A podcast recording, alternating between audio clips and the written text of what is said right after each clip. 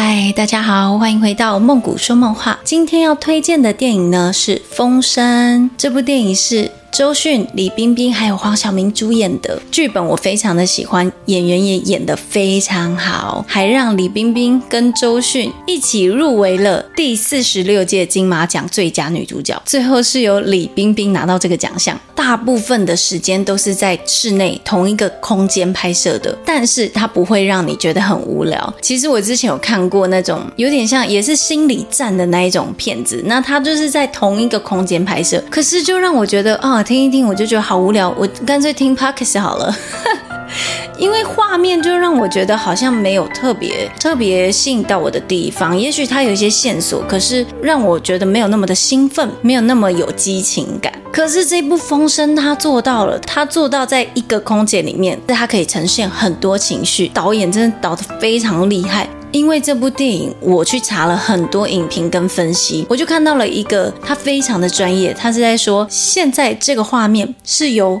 下往上拍，就是代表我是用第一视角，让你觉得前面这个人比我还要高一等。的那种感觉，但是我也忘记他说什么了，因为真的实在是非常的专业。如果有兴趣的朋友呢，可以在底下留言，我可以贴一下链接给大家。因为我的频道不是电影解说，我只是分享我喜欢的感觉，让各位可以参考一下。你们也可以在底下留言，如果我觉得有必要的话呢，就一定会回答啦。那我们下次见，晚安，拜拜。